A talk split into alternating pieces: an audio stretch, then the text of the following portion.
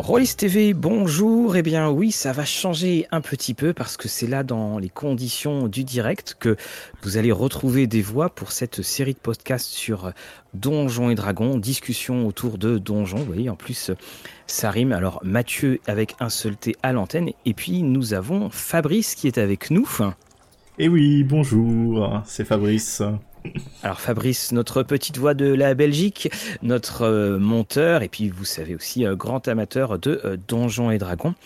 Alors la première chose Fabrice, c'est pourquoi est-ce qu'on a eu envie de faire ce podcast? Et d'ailleurs pourquoi est-ce que c'est toi d'ailleurs qui est à l'idée de ce podcast? Bah, de mon idée, c'était de voir un peu euh, ce qui était intéressant de pouvoir discuter entre quelqu'un qui commençait euh, comme moi la génération D&D avec la, la 5, cinquième édition et euh, on va mhm. dire un peu le vieux barouteur que Mathieu et avec tout son bagage des précédentes éditions. Oui, alors c'est effectivement quelque chose qui est assez intéressant parce que, moi pour ma part, j'ai euh, ça a commencé avec la, boîte, la boîte rouge, et puis pour ce qui est de Advanced, enfin maintenant ça a disparu, c'était euh, dès la, première édition. Et c'est vrai que c'est une, euh, cette cinquième édition a, pas mal changé la donne.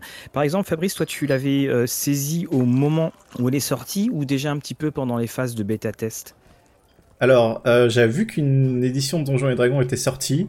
Euh, j'avais regardé vite fait les documents en anglais, mais à l'époque, euh, l'anglais, c'était pas encore ça. Et j'ai simplement euh, commencé Donjons et Dragons suite à la découverte et au regardage intensif, va-t-on dire, de Critical Role. D'accord. Effectivement. Donc oui, pour le coup, ça t'a amené à l'édition. Enfin, ça t'a amené au jeu, en fait. Tout à fait. Alors que je jouais depuis on va dire déjà une dizaine d'années. J'étais en mode ah donjon, ah non donjon, le vieux jeu donjon, qu'est-ce que c'est, ça m'intéresse pas. Voilà. Alors c'est vrai que Donjon, de toute façon, c'est, euh, il, fait partie des meubles et que euh, même si parfois c'est pas le, jeu préféré qu'on peut avoir, il y a un petit côté refuge dans dans cette dans, ce monstre, dans ce monstre, hein, parce qu'il y a eu un, nombre de suppléments, on est on est dans les plusieurs centaines de suppléments qui, qui sont sortis, et c'est vrai qu'au fur et à mesure des, campagnes et au fur et à mesure des éditions, on, a la question bah, de la, continuité, et, là je vous le dis, amis, auditrices, auditeurs, hein, c'est que on parle, ça va être un des thèmes, ça sera le, thème de la, continuité. euh, sur euh, Donjons et Dragons. On peut se poser en fait la question. Par exemple, tu avais déjà mis la main sur euh, d'anciens suppléments ou tu avais déjà consulté d'anciens suppléments ou pas? Alors effectivement, j'ai pu à un moment accéder à quelques suppléments euh, Donjons et Dragons, j'étais tombé sur le, net, euh, sur, euh, je pense, certains sites, on va dire, qui répertoriaient des informations. J'étais, ah, l'édition, c'était 3.5, quelque chose comme ça. Mhm. Et lors d'une commande ludique bazar, j'avais reçu deux bouquins D&D gratuits. J'étais en mode, ok, bon, moi j'ai commandé Sion, on me donne des bouquins D&D. bon, ok, j'ai regardé, il y avait des beaux, beaux artworks, il y avait beaucoup de, de tableaux dans tous les côtés, mais il y avait aussi le recueil des Royaumes oubliés, je pense. Ah oui, alors tu avais, tu as dû avoir l'encyclopédie quatrième édition des Royaumes oubliés. Je pense quatrième édition et euh, un euh, supplément monstre. Je pense c'est le monstre troisième euh, guide des monstres oui, bah, troisième, quelque chose comme ça. voilà. Parce que les deux premiers avaient été avaient été C'est vrai que oui, Ludic Bazar avait, on, pouvait retrouver des choses à pas cher. Parce que ça a été une quatrième édition qui avait aussi donc qui avait un esprit qui était très critiqué pour beaucoup de choses. Hein.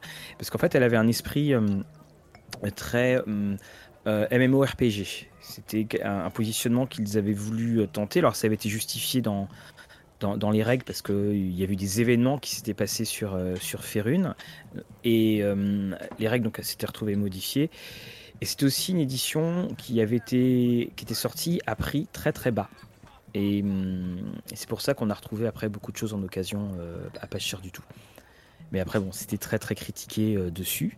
Puis bah, effectivement, euh, il y a eu la cinquième.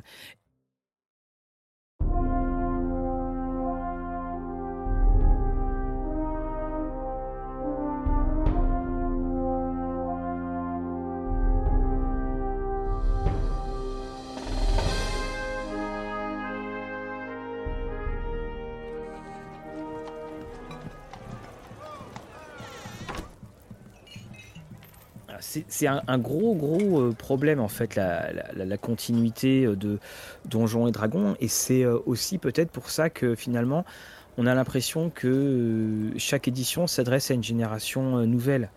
tu prends la ville de Waterdeep, si tu prends Waterdeep deuxième édition, tu la prends cinquième édition, on n'a plus du tout les mêmes villes. C'est plus du tout médiéval à fond. Et puis après, il y a eu, euh, il y a beaucoup de choses parce qu'il y, y a eu tous les bouquins à côté euh, qui parlaient de, euh, de, de Waterdeep. Et hum, également, toi, lorsque tu t'es retrouvé face à, à l'appréhension du monde, c'est-à-dire bah, tu n'avais que la cinquième pour découvrir les suppléments, est-ce que tu t'es senti noyé? Est-ce que tu t'es allé chercher à droite et à gauche? Alors, euh, moi, je suis très partisan de tout ce qui est homebrew ou création maison, hein, pour les plus francophones d'entre nous. Euh, Oui. Et donc, euh, l'univers m'intéressait assez bien, mais j'étais quand même assez réfractaire à l'idée de jouer dans un univers que bah, je ne connaissais pas vraiment. Et Mhm. c'est ici, maintenant, de- dans ces dernières années, que je me suis beaucoup plus intéressé à l'univers de Donjons Dragons, le lore et tout ça, euh, notamment euh, concernant les vidéos euh, YouTube qu'on peut trouver à ce Mhm. sujet, qui sont très très bien faites, d'ailleurs de Mr. Rex, c'est en anglais, mais bon, Netarion, je pense, en a sorti Ah oui. Netarion en français fait un, un En- excellent travail, tout à fait, oui. E- Exactement. Et bon, Netarion en général, il se contente de citer un peu plus que, que ce qu'il y a dans la cinquième. Mais ce que j'aimais bien dans les vidéos de Monsieur Rex, c'était qu'il allait dans des, des anciennes éditions et il nous présentait voici ce que nous donne la cinquième et voici tout ce qu'on ne vous dit pas en fait. Donc tout ce qui a été élagué, on comprend que par exemple euh, certains monstres ont des capacités, on le voit dans, dans le texte et tout ça, et ils sont expliqués vraiment dans les éditions précédentes. Et c'est comme ça Oui. qu'on a un, un regain euh, d'intérêt et de se plonger en fait dans, dans ces anciennes éditions pour redécouvrir vraiment euh, le lore euh, et pourquoi telle créature, dans, dans, dans quel milieu et tout ça, euh, ce que j'avais bien bien aimé. Et il avait fait toute une série en général bon, sur les créatures, mais un peu plus sur certains sujets spécifiques Mhm. et qui nous donne une autre perspective en fait de ce monde de D&D et comment on va dire l'approcher. Oui, parce que c'est un monde qui est pas. Et- ça, quelles que soient en fait les continuités, parce que effectivement, on a créé, donc il y a toute une chronologie euh, dessus. Mais bon, on va quand même le reconnaître. C'est un monde qui est un, notamment, donc je, on pense particulièrement aux royaumes oubliés. Euh, on est plutôt dans une espèce de superposition ou juxtaposition d'endroits, de régions, et que vraiment dans une grande unité. Il peut se passer des choses terrifiantes dans une région, ça n'aura aucun impact sur les royaumes oubliés en fait. C'est un, un des points toujours qu'on qu'on a remarqué, c'est qu'on a l'impression que le voisin n'est pas forcément au courant de, euh, de ce qui va se passer. Alors en plus on s'est beaucoup focalisé sur la côte des épées hein, dans, Exactement. euh, dans cette cinquième. Et c'est là aussi, par exemple, la côte des épées, on, on voit à quel point elle est exploitée, elle est surexploitée, parce que dans cette cinquième édition, tout ce qui est à, à l'est, notamment, je pense notamment au, pays euh, de Tay, qui, sont les magiciens rouges, on n'en parle quasiment pas. Les, les seules apparitions qu'ils ont pu faire, c'est dans le, le recueil des, des contes de la, euh, du portail béant, où il y a un scénario qui en parle à un moment mais on n'a pas justement euh, tout l'ensemble ou les cartes qu'on pouvait avoir. Si tu regardes, je pense, tes cartes de ton encyclopédie quatrième édition, justement, bah, Ouais. tu te rends compte que ça couvre l'ensemble de, de Férune et en aucun cas que la côte des épées. Bien sûr, quand, quand on voit clairement euh, ce que j'allais dire, c'est que quand on ouvre une carte du, du vraiment des, des royaumes oubliés, on se rend compte que la carte, euh, la, la côte des épées euh, est toute, toute, toute, toute petite et que c'est plus ou moins 5%, je pense, de euh, l'univers qui est couvert euh, par euh, cette cinquième édition et la plupart des aventures.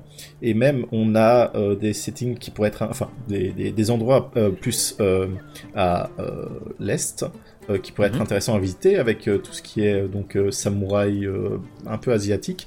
Euh, donc je me souviens plus du nom, Kara, Karadoum, quelque chose comme Oui, ça. je, euh, je suis pas certain, mais effectivement, je, je vois ce que tu veux dire, tout à fait.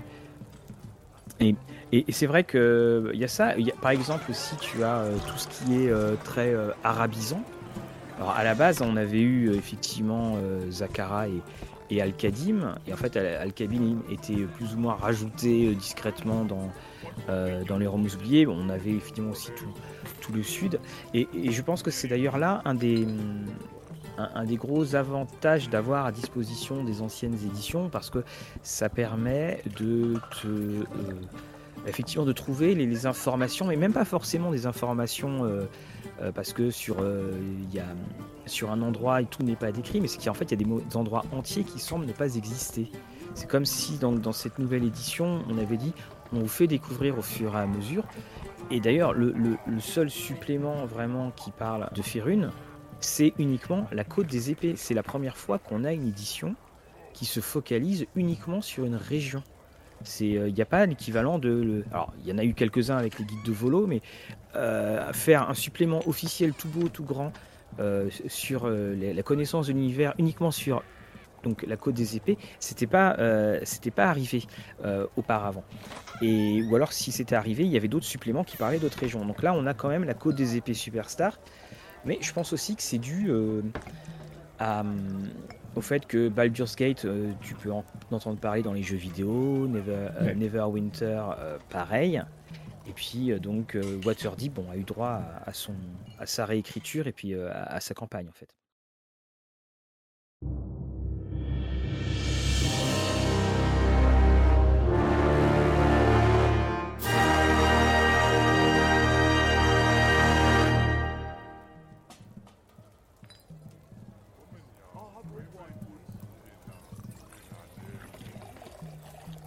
Mais à un moment, effectivement, tu vas falloir aller ailleurs quand même.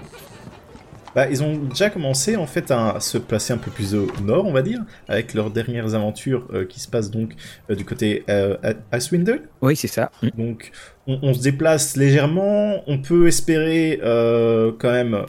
c'est léger, léger quand même. Hein. C'est léger, léger parce qu'on est quand même du, on est plus du côté encore une fois côte des épées que, que du côté est. Hein. Mais on est plus au nord, ça c'est sûr. On a froid. Au moins, euh, c'est un changement euh, climatique, on va dire ça. Et puis, ça reste que un module d'aventure, bien qu'on peut tirer quelques informations pour y faire jouer, on est encore loin de suppléments euh, d'univers, on va dire ça, mm. que pour jouer vraiment dans, les royaumes oubliés. Alors qu'il y a de quoi, je pense.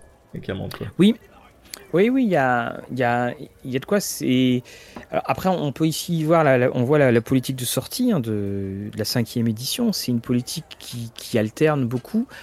Et puis on, a aussi euh, toujours cette terrible équation de ramener un nouveau public et puis euh, ne pas fâcher l'ancien public. Et ça, c'est pas pas évident euh, du tout à, faire parce que dès qu'il y a un supplément qui est annoncé, tu vas avoir tous ceux qui disent ah c'est du réchauffé et puis, euh, si jamais c'est un supplément qui est déjà connu, et puis euh, dès que c'est un supplément qui est pas connu, euh, ça va être ah ouais mais non mais nous on voulait tel univers. C'est très difficile hein, de, voir ça. Il y a des univers Planescape qui sont Dark Sun qui sont très très demandés, mais bon après on en reparlera dans notre prochain podcast sur la réécriture euh, et le politiquement correct. Dark Sun, je pense que si ça revient en cinquième édition, euh, les histoires d'esclavage, ça va pas passer du tout en fait. Je, pense que s'il y a un Dark Sun, ce, ce sera pas le Dark Sun que tout le monde connaît et que tout le monde euh, a chéri. Voilà. ah, ouais, ouais, c'est ça. Dans le bon. je pense que c'est le Raven, ah, enfin pas le Raven of, pardon, le, le Dragonlance qui, qui est, assez attendu. Il y a quand même plein de signaux à droite, à gauche. Ça, je pense qu'à terme, ça va, ça va arriver. Quoi. Après, il y a la jonction avec les univers de Magic aussi, et qui, veulent, qui veulent faire, et qui vont faire même quasiment de force. On voit clairement qui se dirigent vers publier beaucoup de, d'univers Magic que pour essayer de faire en sorte que leur public euh, transitionne d'un univers à l'autre, euh, étant donné qu'on a vu récemment ici qu'ils avaient annoncé, euh, et qui est déjà peut-être même sorti, un deck de cartes Donjons et Dragons dans leur oui, jeu Magic. Et ce deck de cartes, a... enfin, il est parti, il est sorti cet été, et puis il est sorti, il est parti comme une fusée. Vraiment, mais vraiment comme une fusée. Donc, ça a été un succès vraiment massif et euh, il, semble, enfin, il semblerait même que Wizard n'ait pas forcément anticipé un tel succès. Donc on, est quand même sur, euh, ici avec le dernier supplément qui avait été annoncé euh, d'univers, on est sur trois univers magiques, sur trois livres concernant mm.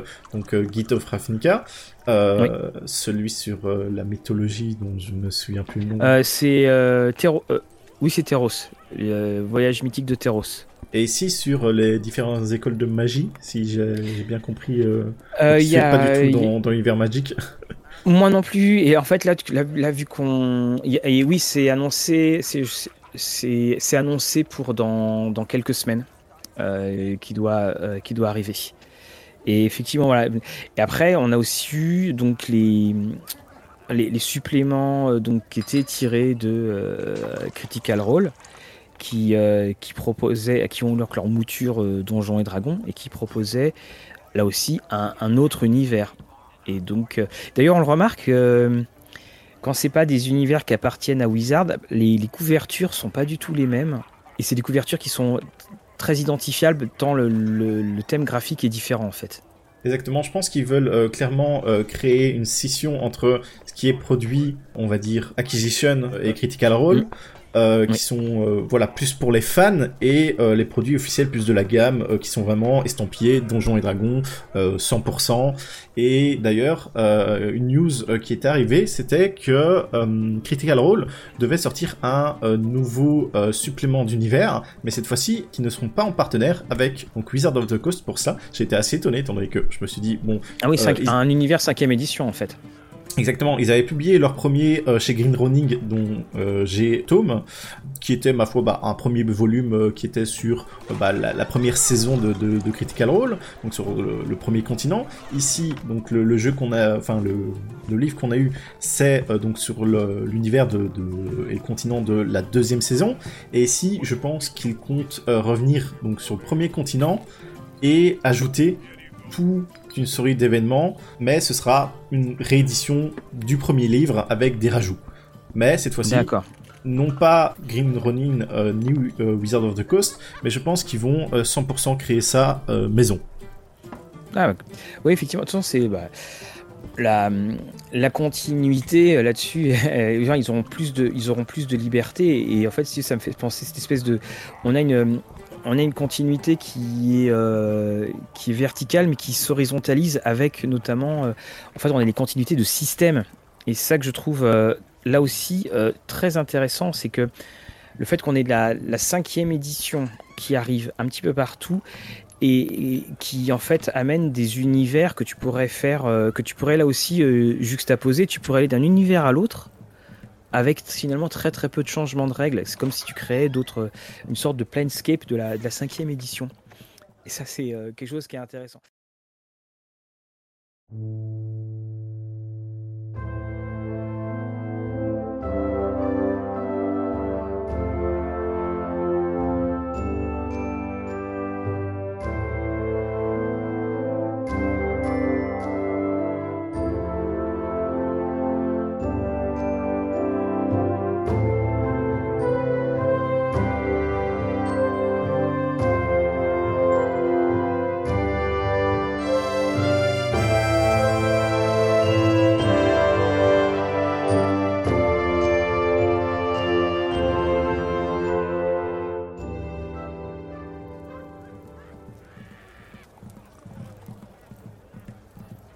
Mais après aussi, la, continuité, elle a posé des, elle pose des soucis. C'est que, tu on a les produits dérivés. Alors, je ne je te parle même pas de la littérature euh, qui peut y avoir euh, donc sur les romans Donjons et Dragons. Alors, évidemment, c'était avant la cinquième édition, parce que euh, il y, a, y, a eu très très peu de livres. Enfin, il y a des livres annoncés pour la cinquième, mais sinon c'est tout.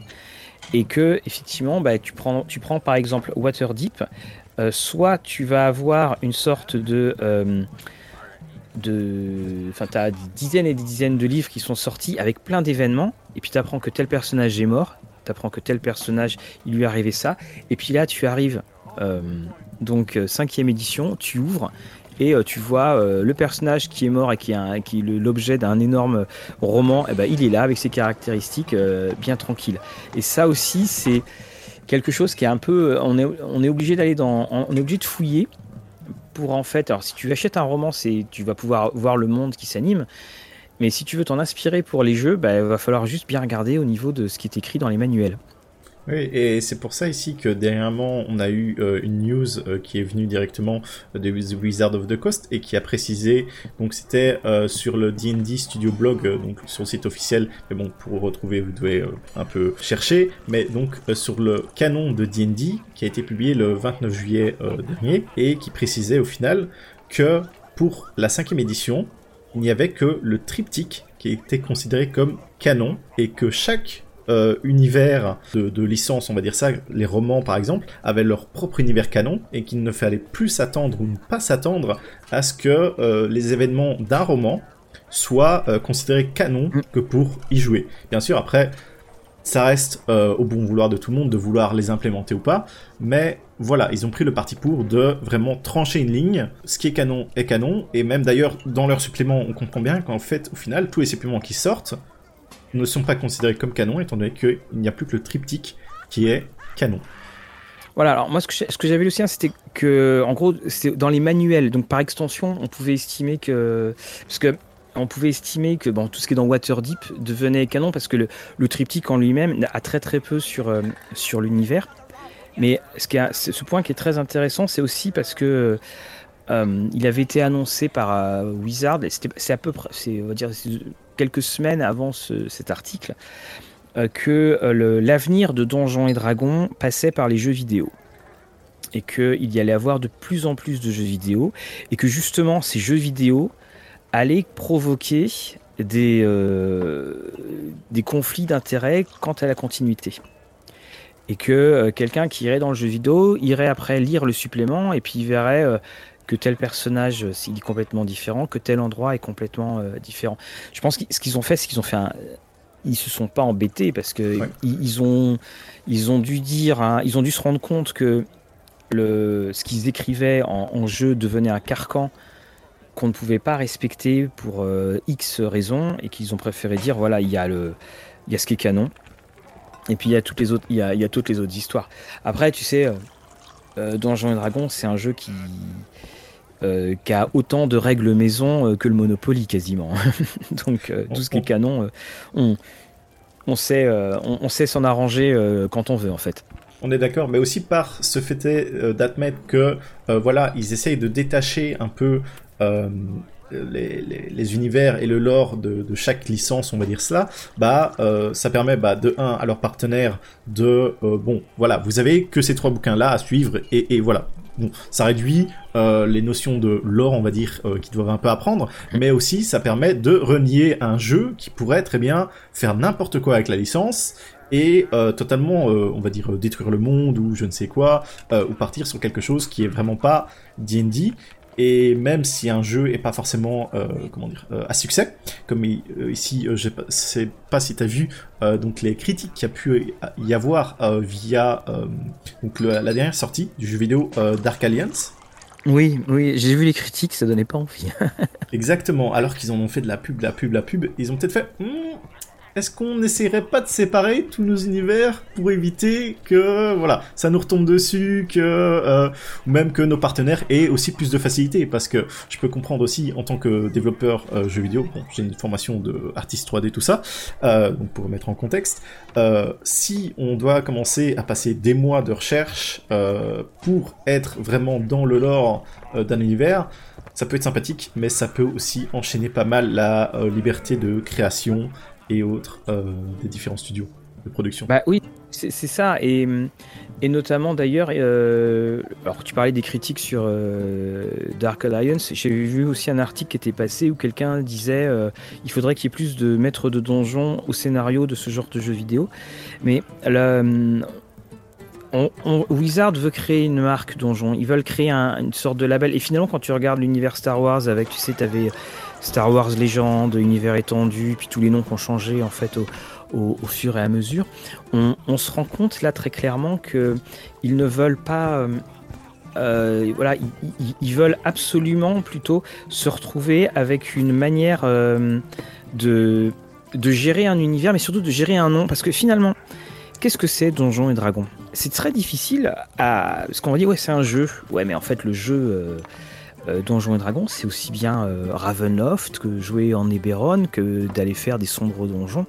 Finalement, Donjons et Dragons, c'est très difficile. On peut pas le résumer parce que c'est une telle mosaïque de, choses. Et donc ça aussi, finalement, ça aide quelque part à ce qu'on ait des... c'est plus facile de dire, bon, voilà ce qui est canon, le reste, vous faites ce que vous voulez, que par exemple un Star Wars où tu es complètement bloqué par une histoire, parce que chacun a assisté et chacun a vu l'histoire de Star Wars. Oui, tout à fait. Et puis, euh, ça permet de euh, faire en sorte de. Il donne l'exemple de High Euh, je sais pas si je l'ai bien dit, le, fameux sorcier euh, dans les royaumes oubliés. Ah oui, Elminster, oui. Elminster.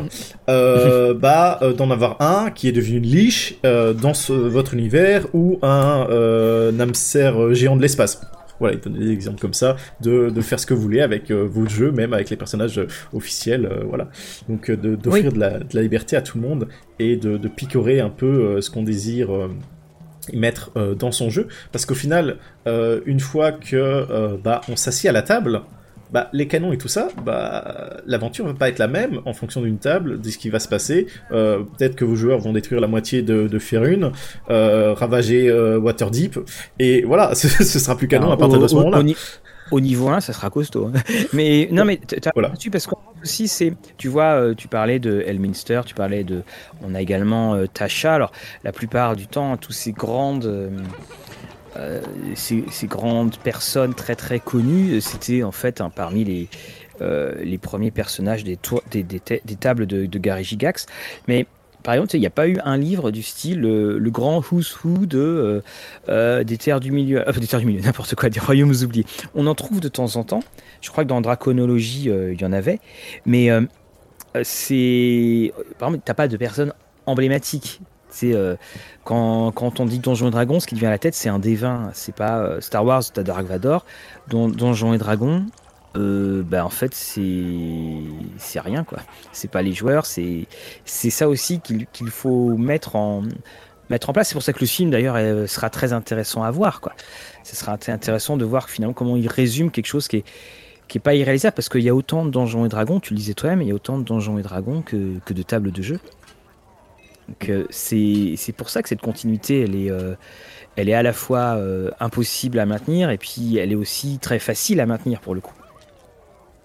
Oui, c'est ça. Et puis un, truc que je me disais aussi, c'est que en parlant plus par exemple de romans, maintenant qu'ils ont, disons, canonisé certaines choses et dire, voilà, celles-ci sont dans leur propre canon, quel est l'intérêt maintenant de lire certaines nouvelles qui ne vont pas influencer l'univers par rapport à euh, Gilbert euh, qui crée sa propre, euh, son propre roman d'aventure qui se passe aussi dans Ferune, bien sûr droit d'auteur tout ça, il va peut-être falloir changer les noms, mais entre guillemets la valeur est la même chose étant donné que le, fait de lire l'un va pas influencer sur l'univers pas plus que l'autre, donc voilà. C'est oui, non, mais euh, tout à fait. Mais c'est pour ça que je trouve euh, c'est très intéressant cette manière dont ils veulent euh, faire une marque, parce que en fait, c'est on, on, a rien. Puis surtout, tu vois, on veut faire une marque qui qui veut parler à autre chose que que des rôlistes. Mais encore une fois, c'est pour ça que le, nous, ce qui, ce qui symbolise Donjon, c'est l'accessoire c'est le D20. Voilà, on n'a pas. Euh, puis après, tu as le petit logo, puis on met un dragon parce que ça s'appelle dragon. Mais, euh, mais on n'a que cela. On, on pourra, on n'a pas de, de, force obscure, on n'a pas tout cela. Parce qu'en fait, Donjons et Dragons ne prend vie que quand les joueurs commencent à y jouer. Et les romans aidaient à se plonger dans l'univers, de voir les à côté, avec évidemment le, le truc qui faisait sourire, c'est-à-dire que tu avais ce, vieux chevalier qui était l'équivalent d'un niveau 20, qu'on retrouve mort une simple dague dans le dos, alors que si on était en jeu, la dague dans le dos, fallait y aller pour euh, tuer ton joueur niveau 20. Donc c'est, euh, on, voulait l'animer hors de partie. Et effectivement, maintenant on a le jeu vidéo, euh, on, a donc les, romans qui vont, revenir. On va avoir aussi les différentes produits dérivés. Hein. donc il y a le film, et euh, il y a, y a des comics. Je sais plus s'il y a des bandes dessinées. Il y a des comics euh, qui sont parus de, de, depuis quasiment, euh, je pense, euh, bah, le, le, début de la cinquième édition ou quelques années après, euh, avec différents zéros des, des, royaumes oubliés en tout cas. À côté de ça, en produit dérivé, il y a quelque chose qui m'avait vachement fait marrer, c'est le Nerf Gun Donjons et Dragons. Donc je sais ah, pas si tu l'as vu passer celui-là. Non. Mais euh, voilà, c'est voilà, il y a, y, a, y a, un fusil euh, pour enfants euh, qui, qui, est bien rouge comme ça, bien bien le, le dragon. Hein, et je pense qu'ils ont fait quelques écailles. Et voilà, c'est un F-gun. Et à mon avis, tu tu payes, tu, tu, tu payes le, le, le, petit logo D&D qui, qui est associé à ça. Oui, bah oui, tu as les chaussettes, hein, D&D. As, mais voilà, on, on, veut créer ça. Tu as, les mugs, puis bah, t'as qu'à voir les, les boutiques qui, les boutiques maintenant qui commencent à receler de, produits dérivés euh, Donjon Dragon. Alors en fait, on le voit pas trop en France parce que c'est des distributions. Parce qu'en en France, si tu veux trouver des produits qui sortent un petit peu de l'occasion, de fin de l'ordinaire, tu, bon, bah, tu trouveras des trucs sur Amazon, mais en fait, tu il existe un grand, grand nombre de produits qui ne sont pas non plus forcément distribués sur Amazon. Donc tu retrouves, voilà, tu as, des produits assez, étonnants qu'on bah, peut voir.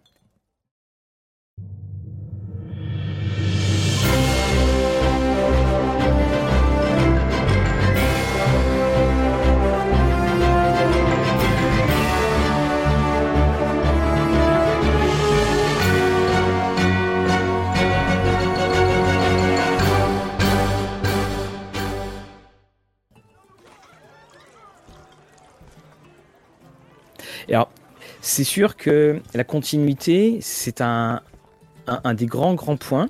Et je pense que, bah, euh, que, nous arrivons à la fin de notre émission, donc on espère d'ailleurs que ça vous a suivi, euh, que, que, ça vous, euh, que ça vous a bien plu. On va continuer à en parler dans la prochaine émission. On parlera donc de euh, la continuité d'un de supplément à un autre, d'édition à une autre.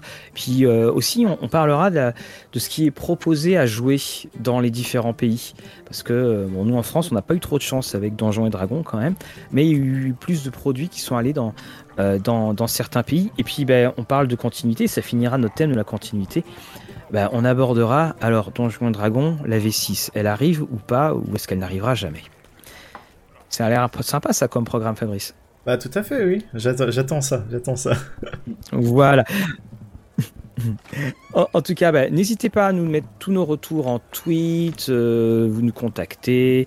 Euh, le, podcast sera bien entendu euh, disponible sur toutes les plateformes, Spotify, Deezer et tout cela. Et puis, on va continuer tout au long de la saison à, parler, là, comme ça, alors que la nuit tombe de plus en plus tôt, à ce jeu qui nous occupe depuis des, on peut maintenant le dire, des générations, qu'est Donjons et Dragons nous vous disons, je vous dis en tout cas, à une prochaine fois. Pareillement, et je tiens à signaler que j'essaierai de fournir donc dans l'article lié ou euh, la description euh, du podcast un peu tous les liens auxquels euh, on a pu faire référence dans la mesure du possible. Voilà, à une prochaine fois. Au revoir.